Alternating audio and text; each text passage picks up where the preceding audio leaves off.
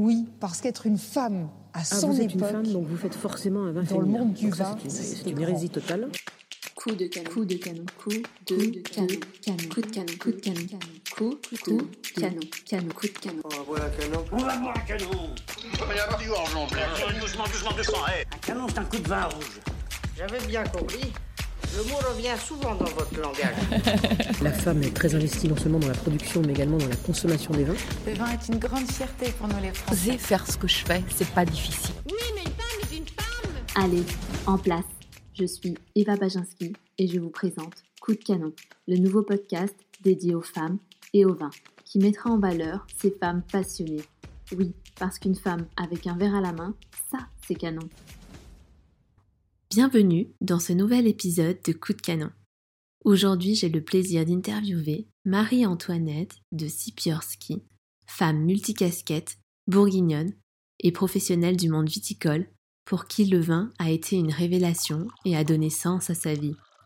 En passant par le monde agricole, ou encore en côtoyant les vignerons, ou en jouant aux côtés de la confrérie des chevaliers du tas de vin. Une nouvelle histoire passionnante que je vous laisse découvrir maintenant.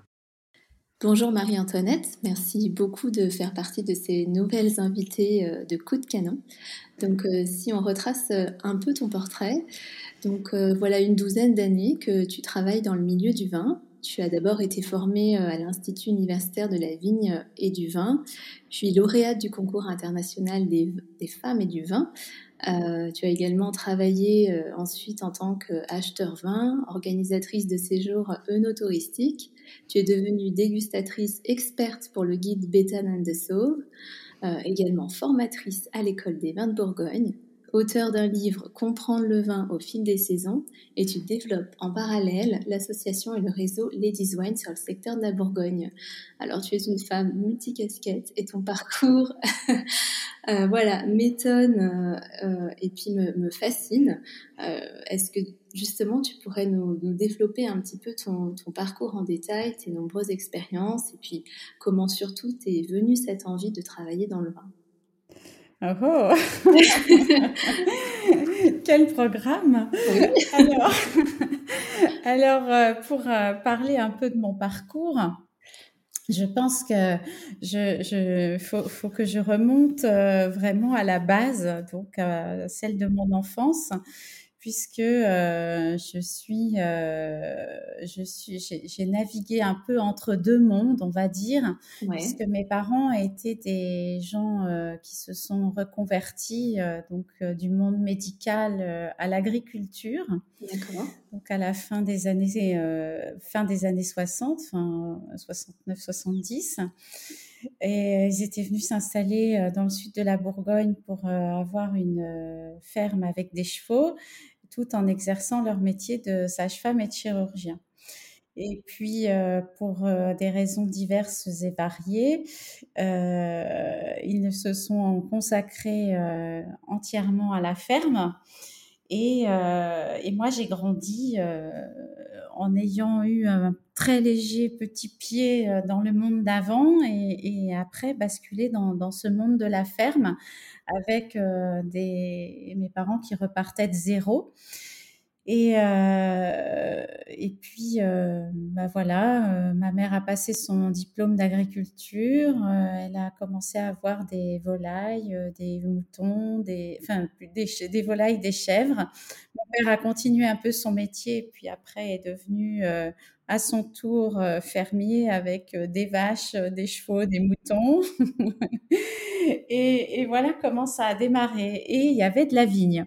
D'accord. Et alors moi, j'étais un peu, on va dire, une sorte de Manon des sources. Hein. Je, je, gardais les chèvres, euh, etc. Et j'ai pas été à l'école. Je ne suis pas allée à l'école avant l'âge de 7 ans. Donc j'étais un peu, toujours un peu dans ce décalage avec euh, avec le monde, euh, un monde agricole dans lequel on n'était pas complètement intégré. Et puis euh, et puis un monde euh, le monde d'avant dans lequel on n'était plus vraiment intégré non plus. Mais euh, j'ai eu après en grandissant et en, étant euh, en étant au collège au lycée pas nécessairement un désir de, rester dans ce milieu-là et plutôt de bah, d'avoir une vie un peu plus confortable. euh, et j'entends par le mot confort euh, bah, celui du, du confort, euh, euh, comment je pourrais dire, ne serait-ce que d'avoir un canapé et de pouvoir se mettre dedans. Euh, voilà, un, un, milieu, un environnement un peu plus confortable. Ce qui m'a amené à, à vouloir euh, faire des études en communication. Et puis, euh, à cette époque-là, c'était pas très répandu. Donc, euh, euh, j'ai fait comme beaucoup. on dit que le droit mène à tout. Et je suis allée à la, à la fac de droit à Dijon. Et là, euh, bon, je sentais bien que j'étais pas nécessairement dans la bonne voie, mais euh, je me suis quand même accrochée et j'ai fini avec un master en droit notarial. Et, euh, puis, je, je, guettais quand même la possibilité, déjà à cette époque, de faire une licence en commerce international du vin ou alors droit de la vigne et du vin. Et puis, euh, j'avais une grosse barrière, c'était l'anglais. Et euh, comme beaucoup de gens de ma génération. Et euh, je crois que ça m'a beaucoup freinée, ça m'a pas donné confiance en moi. Et, et puis, je suis, je dirais, je me suis rangée en rentrant dans la fonction publique territoriale où là, bah, j'ai passé des concours, gravi des échelons parce que j'arrivais pas à rester plus de quatre ans au même endroit sans m'ennuyer. et, euh, et, à côté de ça, je sonnais de la trompe de chasse. Donc, euh, j'avais ah. toujours, euh, je côtoyais très souvent des vignerons. Mm-hmm.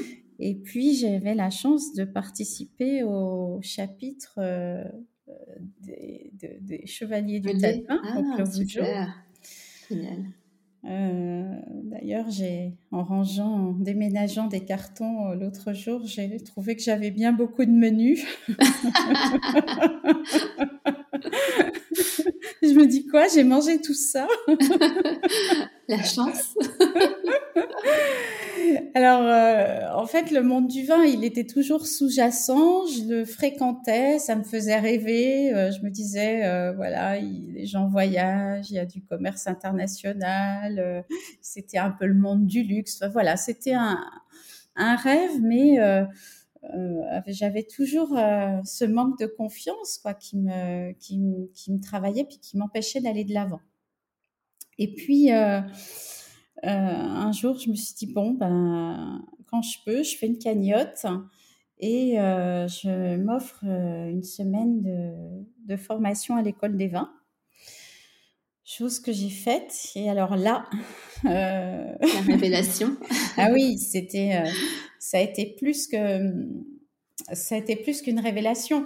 Quand tu, tu m'as posé la question de savoir si c'était une passion, passion. Ouais. Euh, je peux pas dire que c'était une passion parce que voilà, j'aimais le vin, j'avais cette connaissance du milieu euh, agricole. Euh, mais je, je peux pas dire que le vin c'était une passion. D'ailleurs, au tout début, il y a un copain sommelier italien qui me parle euh, de la DRC, mais je dis c'est quoi DRC dis bah quoi? Domaine de la Romanée Conti. Ah oui, zut, pardon.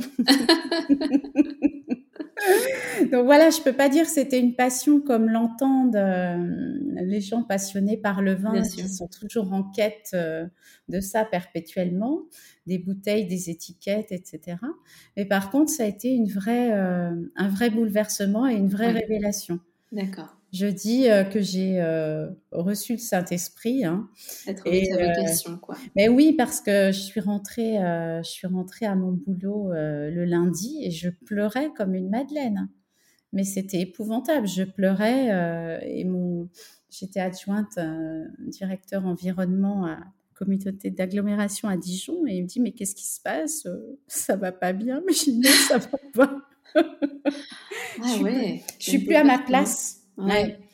Et là, en dix jours de temps, euh, j'ai tout bouleversé. On était en octobre. Je me suis dit bah qu'est-ce que je peux faire? Sachant que à cette époque, je vivais seule, j'avais un bon voilà, un poste de cadre A dans la fonction publique. Mhm. Je gagnais correctement ma vie. Mhm. Et, euh, et je, je me suis dit, qu'est-ce que je peux faire pour, euh, pour changer? Et là, euh, bah, j'ai la voie la plus facile, entre guillemets, hein. je mets un guillemet quand même, euh, ça a été de m'inscrire à l'Institut Jules Guyot sur euh, une année universitaire que je menais de front avec, avec mon poste. Et puis voilà, puis de fil en aiguille, ça s'est tricoté ou détricoté, je sais pas. Donc voilà, ça a été plus qu'un bouleversement et une vraie révélation. D'accord. Et on peut dire euh, donc qu'aujourd'hui, toutes ces expériences euh, euh, que tu as vécues dans, dans le monde du vin font de toi une femme euh, accomplie que tu es aujourd'hui. Ben, Peut-être ça donne. euh, On, a toujours la vision de l'intérieur et la vision de l'extérieur, euh, de ce qu'on peut refléter et de- des sensations qu'on peut avoir euh, soi-même. Moi, j'ai toujours l'impression, je dis toujours qu'il faudrait dix vies pour euh, connaître euh, le monde du vin. C'est vrai. Et parce que ça change tout le temps, parce que Oui, on apprend constamment. on apprend constamment et, Mm. et- et j'ai l'impression de finalement de ne rien savoir. Pourtant, tu es passé par euh, de, de nombreuses expériences, justement. Est-ce que tu, tu, tu pourrais nous dire euh, un peu par quel euh, métier tu, tu es passé? Je sais pas, est-ce qu'il y a quelque chose que tu as préféré en particulier Alors ou- j'ai commencé par finalement euh, ce, enfin le, le concours que tu as mentionné, le Wine Woman Awards, m'a amené à, à connaître, euh, on va dire une sphère, la vinosphère hein, autre que celle que je pouvais la connaître, euh, celle des producteurs ou des vignerons. Je dirais plus la vinosphère euh, parisienne, celle des sommeliers, etc. Et euh, ben, je me suis retrouvée de fil en aiguille, par connaissance, à prendre un poste d'acheteur en vin pour un club de, on va dire, de collectionneurs fortunés et dont le siège était en Angleterre, mais qui était plutôt un profil euh, international avec des, des gens qui voulaient euh, se faire des, constituer des caves, et puis si possible des caves qui rapportent. Bien sûr. Donc là, euh, c'était très intéressant parce que, bah voilà, je, je, dis, je dis que je sortais un peu de ma Bourgogne, j'allais euh, tous les deux mois à Londres faire des dégustations, etc. C'est organiser plein, plein d'événements euh, en France, en. Italie, ça c'était super. Ouais. Mais, euh, mais le, les débuts ont été compliqués parce que c'était à l'encontre de mes valeurs. Et, et c'est-à-dire que pour moi, quand, quand je trouvais des vins qui étaient bien, on me disait, mais est-ce que c'est un vin d'investissement? Je dis, mais comment ça quoi? C'est comment Alors forcément, vu d'un fi- d'un financier ou de quelqu'un qui a envie que sa cave prenne la valeur, n'était pas ma vision à moi des choses. Mais c'était formateur, ouais. Et, euh, je suis devenue, euh, au fil du temps, euh, English fluent. Que tu voulais finalement. Et puis ça m'a amené à aller euh, travailler trois mois en Nouvelle-Zélande, euh, euh, à faire quelques vignobles en Australie. voilà, avoir développé aussi d'autres d'autres connaissances et d'autres horizons. Ça devait être super intéressant en tout cas. C'était bien. C'était bien. Et puis à un moment donné, ça s'est arrêté et la société s'est arrêtée. Et puis, euh, et puis bah là, je suis, euh, on va dire, restée euh, un peu plus locale à la Bourgogne et j'ai choisi de rester indépendante. Et puis, je suis plus allée dans la direction de l'œnotourisme, faire découvrir la Bourgogne à, des touristes et j'avais euh, également la gestion de, de deux, euh, on va dire, de deux hébergements euh, à Beaune, ce qui faisait que ça faisait un, je dirais, un, ensemble d'activités qui était pas inintéressant. Et puis, parallèlement, j'ai commencé à travailler comme dégustateur pour Béthane et de Sauve. Parce que j'ai eu la chance de rencontrer Michel Béthane, je ne sais pas, ça doit être peut-être 2010, quelque chose comme ça, 2010, 2011, je ne sais plus trop. Je crois que j'ai dû commencer pour le guide en, 2011 et le guide, le premier guide euh, où j'ai contribué devait être celui de 2012. Voilà. Et puis, euh, et puis ben, j'ai appris beaucoup, beaucoup, oui, je me de cette expérience. Voilà. Et puis, euh, qui s'est terminée en 2020, juste avant, juste avant Covid, parce que je pense que les, les guides ont, du mal à s'en sortir financièrement. Et euh, bah, malheureusement, euh, le guide bétané de Sauve ne, ne paraît plus tel qu'il paraissait avant. Et on a été euh, un certain nombre de dégustateurs à, à être remerciés gentiment. D'accord. gentiment quand même, mais remerciés. voilà pour, pour ce ce parcours euh, jusqu'ici. Et puis depuis euh, donc depuis ça euh, alors j'avoue que que l'expérience Béthane de Sauve était extrêmement enrichissante. Son seul défaut c'est qu'elle n'était pas très rémunératrice comme tous ces métiers là et on passe énormément de temps et si on le fait sérieusement et malheureusement ça fait pas vraiment vivre et euh, donc, quand ça s'est arrêté, ben, j'ai redéveloppé finalement ce que j'aimais, euh, ce que je voulais faire depuis longtemps. Et euh, maintenant, je fais quasiment que ça, de la communication écrite et audiovisuelle pour les domaines viticoles. D'accord. Voilà, essentiellement sur la Bourgogne ou tu rayonnes un peu partout Essentiellement sur la Bourgogne, en tout cas pour le moment, parce que jusque-là, je suis pas mal de boulot en Bourgogne. D'accord. Et tu es également euh, euh, bah, auteur de, ta chaîne Culture Wine TV. Est-ce que tu pourrais nous parler en quelques mots de, ce projet? Et en fait, quand j'ai commencé Culture Wine TV, c'était vraiment, euh, il n'y avait pas, il avait pas vraiment d'objectif il n'y avait pas vraiment d'objectif. L'idée, c'était de, me dire, euh, j'ai envie de montrer euh, ce qui se passe euh, derrière la bouteille de vin et tout ce qui est en amont, parce que, alors bon, maintenant, forcément, il y a beaucoup plus, il y a beaucoup de vidéos, surtout, il y a, Bien sûr. ça s'est énormément développé. Il y a trois ans, il y en avait un petit peu, et sans doute moins que maintenant. Et l'idée, c'était vraiment de montrer euh, ce que faisaient les vignerons euh, et tous les métiers manuels qui s'en rapportent, et qui se rapportent au monde du vin, sans que jamais on en parle. C'est-à-dire qu'ayant connu euh, la facette, voilà, où les, gens sont touristes, les gens sont amateurs, les gens sont investisseurs, etc. Bien sûr. Ils, ils parlent du vin, ils regardent l'étiquette mais euh, ne s'intéresse pas forcément à l'histoire et ce qui se passe. Oui, et pas forcément aux gens qui, mm. qui grattent le globe euh, été comme hiver, euh, qui pleuve, qui neige ou qui vente euh, du mois de novembre au mois de juillet et qui sont avec les cirés, les bottes en caoutchouc ou le, ou le chapeau de soleil. Quoi. Et c'était l'idée, c'était de montrer, de montrer ça.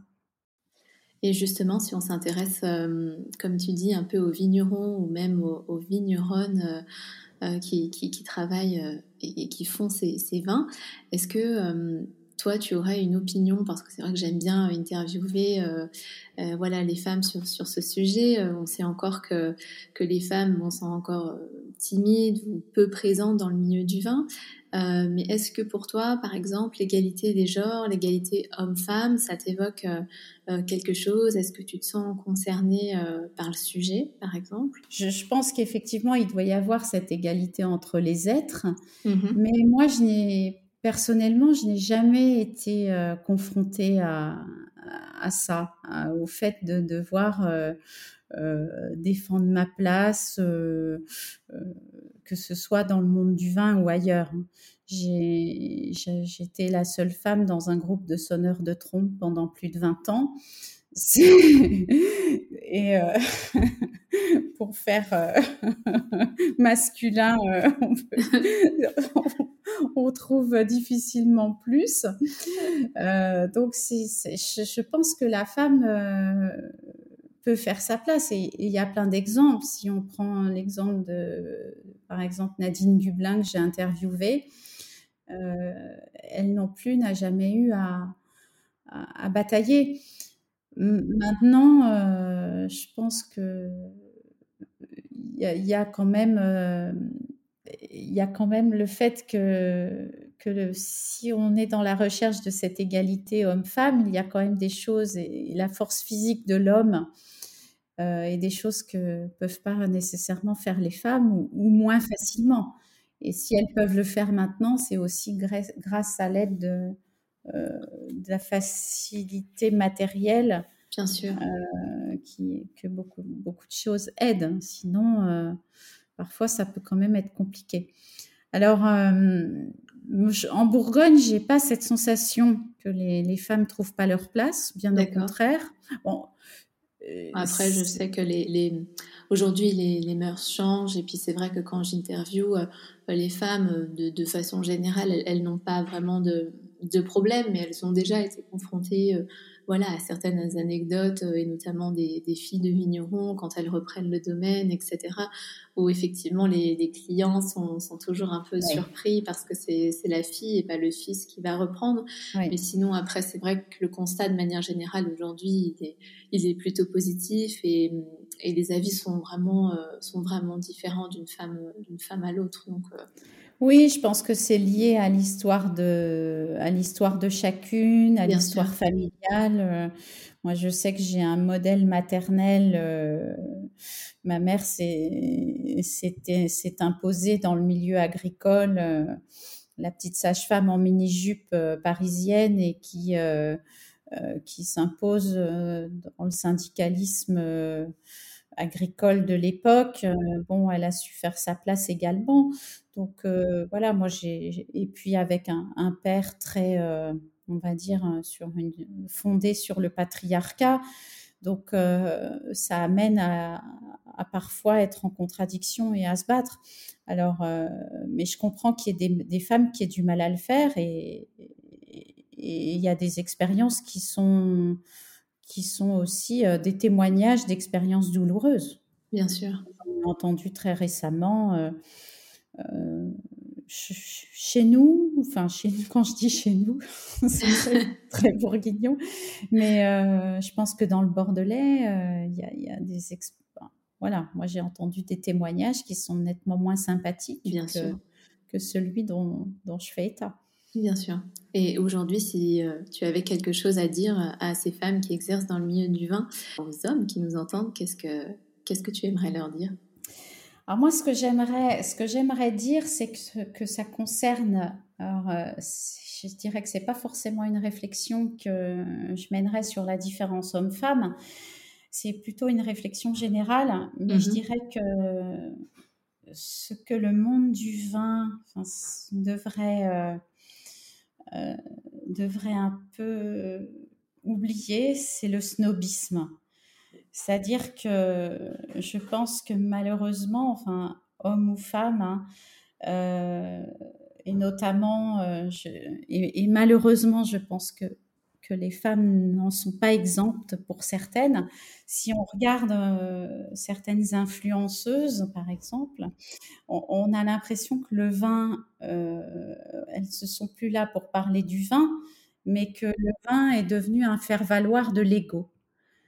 Et, et ça, c'est quelque chose qui, oui, qui, qui- enfin, voilà, qui est, euh, que Qui je trouve à la- chagrine. oui, qui me chagrine. euh, Bon, ça va, hein, ça m'empêche pas de dormir la nuit, mais que je trouve un peu ridicule. Bien sûr. Et, et voilà, ça, peut-être que ça changera.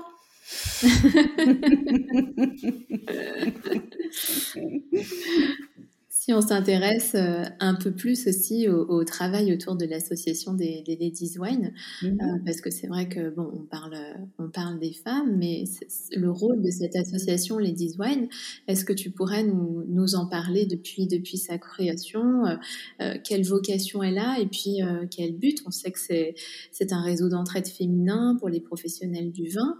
Euh, voilà, peut-être euh, est-ce que au travers de cette association, vous avez voulu faire passer euh, des messages alors, l'association, elle a été créée par, par Estelle Depince à Bordeaux il y a à peu près cinq ans.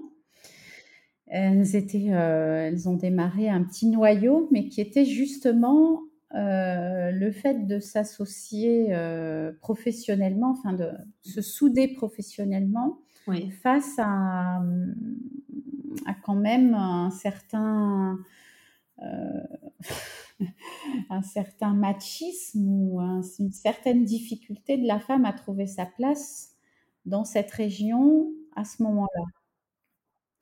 Et, euh, c'est pour ça qu'elles ont créé euh, ce réseau Ladies Wine. Et puis l'année dernière, elles ont décidé de créer des antennes dans, différentes régions. Et c'est comme ça que Estelle, que je connaissais depuis quelques années, euh, quand j'ai vu qu'elle cherchait à développer à l'extérieur, je me suis dit, ben voilà, pourquoi pas pour la Bourgogne Alors j'ai un petit peu, j'ai un petit peu hésité, je pense au, début, dans le sens où il fallait que je réfléchisse à me dire, bon, euh, faire un, enfin créer un réseau euh, uniquement féminin, ça veut dire euh, bah, d'entrée de jeu, on, exclut euh, le masculin. Bien sûr. Et, euh, mais je me suis vite rendu compte que c'était pas un problème. Parce, que c'était pas, c'était pas perçu. Enfin, je veux dire, aujourd'hui, on, perçoit cette association pas comme quelque, une association féministe finalement. Mais non, parce que l'idée, c'est justement, bon, les, c'est vrai que les, les hommes ont, leur propre réseau, de, de facto, je dirais, naturellement. Et, euh, et le, pour les femmes, bon, il y a Femmes et Vins de Bourgogne, hein, qui est aussi une, association, mais qui, elles, sont, sont, plutôt des productrices qui ont mis euh, en voilà, qui ont mis des moyens en commun pour, euh, la commercialisation, etc. C'est un petit peu différent. C'est aussi euh, euh, déjà plus ancien et puis vraiment lié à la production. Tandis que les design, l'idée, c'est vraiment d'ouvrir à toutes les femmes qui travaillent dans le milieu du vin, quel que soit leur poste, et de pouvoir créer un réseau d'entraide. Euh, et ça permet justement des femmes qui sont jamais sur le devant de la scène, euh, ne serait-ce que dans des réunions euh, interprofessionnelles, parce qu'elles sont salariées d'un domaine ou parce qu'elles sont femmes de. et justement, ça permet d'avoir un peu cette parenthèse à travers nos événements qu'on organise une fois par mois. Et puis, euh, voilà, les échanges. On a débuté hein, pour la Bourgogne en, nos premiers événements euh, en mars 2021. Et euh, je pense qu'on est assez content. la bonne voie. en tout cas, les thèmes sont super intéressants. Je le dis à chaque fois. D'ailleurs, est-ce que tu as déjà une visibilité sur ce que vous allez un peu développer sur 2022 pas, encore, on n'a pas, on n'a pas encore établi notre calendrier, mais je pense pas qu'on soit à court d'idées. D'accord. si on s'intéresse un peu maintenant à la notion de, vin féminin, parce que ça aussi c'est une question que, que j'aime beaucoup poser, et surtout, euh, ben, à toi qui, à mon avis, ça va te parler en tant que dégustatrice. Euh, qu'est-ce que tu penses de, ce terme? Parce que, bon, voilà, moi j'ai toujours la même opinion, je trouve ça assez sexiste ou un peu trop catégorisé dans, notre société. Euh, mais voilà, je sais pas, est-ce que tu as une opinion? Est-ce que tu as déjà entendu euh, des personnes caractériser un vin comme vin féminin? Alors, je vais te faire rire, mais moi je l'utilise tout le temps. C'est vrai? je l'utilise, je l'utilise très souvent. Euh, et, enfin, très souvent, je ne le mets pas à toutes les sauces non plus. Mais je, suis allée, euh, en, vue euh, que tu me poses cette question, je suis allée rechercher d'ailleurs dans le dictionnaire de la langue du vin de Martine Coutier. Elle donne une définition, la définition de ce qu'est un vin féminin. Et un, elle qualifie un vin tout en nuances, hein, sans lourdeur, qui charme par une impression de douceur, de délicatesse et de souplesse due à ses qualités aromatiques et au moelleux dominant l'astringence, mmh, à l'opposition au masculin ou au viril. Donc moi, dans, mon, dans, dans cette utilisation de, de l'expression vin féminin, euh, je vois pas en quoi ce descripteur tout à coup deviendrait euh, tabou ou, déplacé. Hein, si, on, si on entend bien. Euh... Alors par contre, euh, les anciennes expressions, il a de la cuisse ou, ces trucs-là, ça, j'accroche beaucoup moins. Mais le fait vin féminin, d'ailleurs, on, ne se pose pas la question en parfumerie. On, parle bien, on a bien des parfums, euh, euh, des parfums dédiés aux hommes, des parfums dédiés aux femmes. On dit qu'un parfum est féminin, un parfum mmh. est plus masculin. Et pourquoi pourrait, ne pourrait-on pas l'utiliser dans le, dans le langage du vin? Alors euh, voilà, moi je le, je le revendique euh, sans complexe euh, et sans arrière-pensée euh, euh, par rapport à, à, tout, à tout le débat euh, genré que oui, non, peut avoir actuellement. Bien sûr. Quand je, je, qualifie un vin de féminin, oui. pour moi, il n'a rien à voir avec son producteur. Mm -hmm. C'est-à-dire que je peux très bien qualifier un vin de féminin sans en connaître le producteur, qu'il soit homme ou femme. Ouais. Et d'ailleurs, ce qui est amusant, euh, euh, c'est euh, de se dire, tiens, c'est un vin hyper féminin, et de se rendre compte que le vigneron est, un, monsieur qui mesure 1m85 et pèse 120 kilos. Donc, je pense que on, parle des, des Musigny qui sont des Volnay qui, qui sont féminins. Euh, dans ce sens, enfin, c'est dans ce sens-là que je l'entends. Oui, tu l'utilises vraiment pour caractériser le vin en question oui. et pas la personne. euh, Oui. D'accord. Voilà. Et donc, si, euh, non, mais c'est c'est euh, c'est très intéressant. Moi, j'ai j'ai toujours des avis euh, divergents sur la question, donc. Mais je crois, je crois que ça rejoint. enfin, moi, ce qui me, qui m'inquiète un peu, je dirais, dans ces interdictions d'utiliser certains mots, je dirais que euh, je, pousse un peu loin, mais c'est comme si on ne pouvait plus dire qu'une personne était noire, qu'une personne était euh, était asiatique, si on peut plus euh, dire une personne blanche. Enfin, voilà, c'est pas, il n'y a pas de, c'est juste un qualificatif et euh, un descripteur sans qu'il y ait nécessairement une connotation euh, positive ou négative. Euh, en, en l'occurrence, là, en, tout cas dans ma pensée ou dans, dans ma façon de l'exprimer, quand je dis qu'un vin est féminin, c'est euh, très positif. Mhm. Non, mais je- je- j'entends très bien. Et d'ailleurs, c'est marrant que tu me dises ça parce qu'il y avait déjà une invitée qui, enfin, voilà, qui m'avait fait part de, de son opinion et qui rejoint un peu, un peu la tienne et qui disait, mais c'est comme si effectivement aujourd'hui on, on s'interdisait de, de dire, comme tu dis, euh, de parler de religion, de parler de sujets alors qu'ils sont pas forcément tabous, mais c'est juste la société aujourd'hui qui, euh, euh, qui fait que c'est tabou finalement. oui, c'est ça.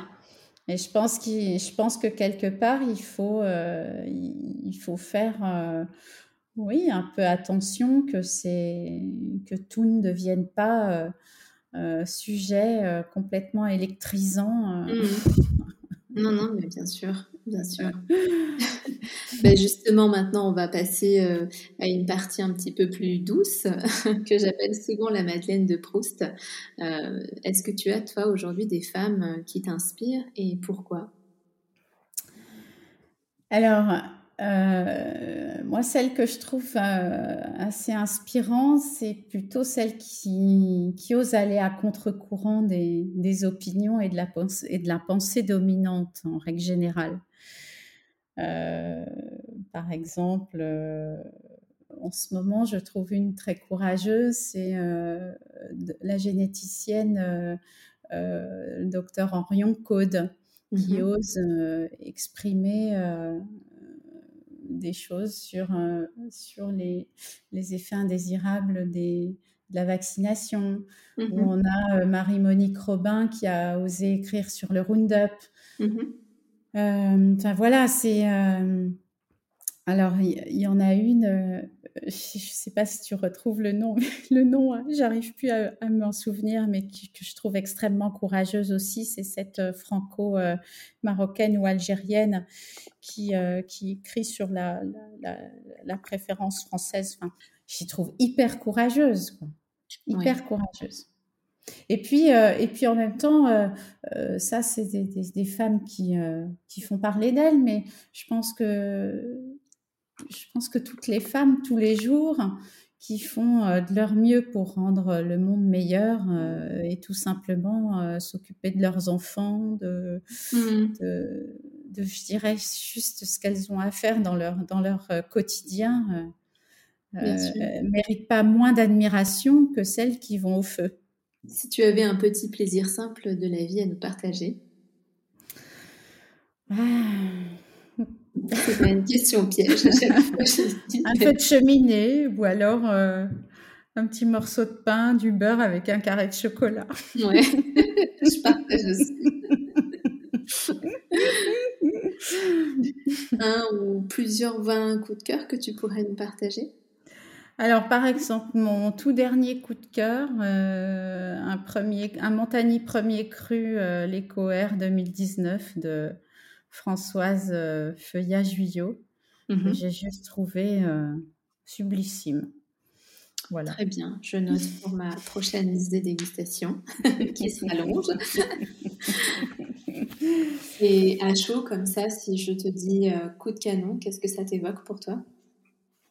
Ah ah La question Alors, faut-il, euh, si, on s'en, si on s'en réfère, si on s'en arrête au monde du vin, c'est marrant parce que sur le moment, coup de canon, euh, ça peut être assez ambigu. Oui. Dans le sens où euh, on se dit, tiens, paf, un petit coup de revolver, ça fait penser à, à l'arme. Mmh mais pas l'arme, euh, voilà, pas nécessairement l'arme tueuse, hein, mais euh, on pense tout de suite au canon de revolver. Bien sûr. Et après, on se dit, ah non, tiens, c'est plus sympathique. C'était un petit peu l'effet euh, l'effet recherché, en fait, avec le, le, nom de coup de canon. C'était à la fois, oui, ce, ce, ce, côté un peu, je dirais convivial euh, du, coup de canon, euh, des verres entre amis, euh, enfin, toute cette connotation autour du vin, mais en même temps, comme je le dis souvent, faire passer des messages sans forcément soulever un mouvement, mais en tout mmh. cas, voilà, faire, faire passer des messages et que ça s'entende. Donc, d'où le, le, coup de canon qui peut être perçu un peu comme quelque chose de plus punchy. oui, c'est ça, oui. oui. Ben, en tout cas, merci, euh, merci beaucoup pour cette, euh, cette interview, Marie-Antoinette. Eh bien, écoute, merci à toi, Eva. C'était un plaisir. Plaisir partagé. merci à Marie-Antoinette d'être venue faire parler le canon qui était en elle et d'être rentrée dans le coup. Si vous avez des remarques, des mots doux ou si vous souhaitez simplement noter notre podcast, surtout, n'hésitez pas, car j'adore ça. Allez, on se retrouve désormais sur notre site internet sur Ocha, Apple Podcast ou encore Spotify. À très bientôt pour un nouvel épisode de Coup de canon.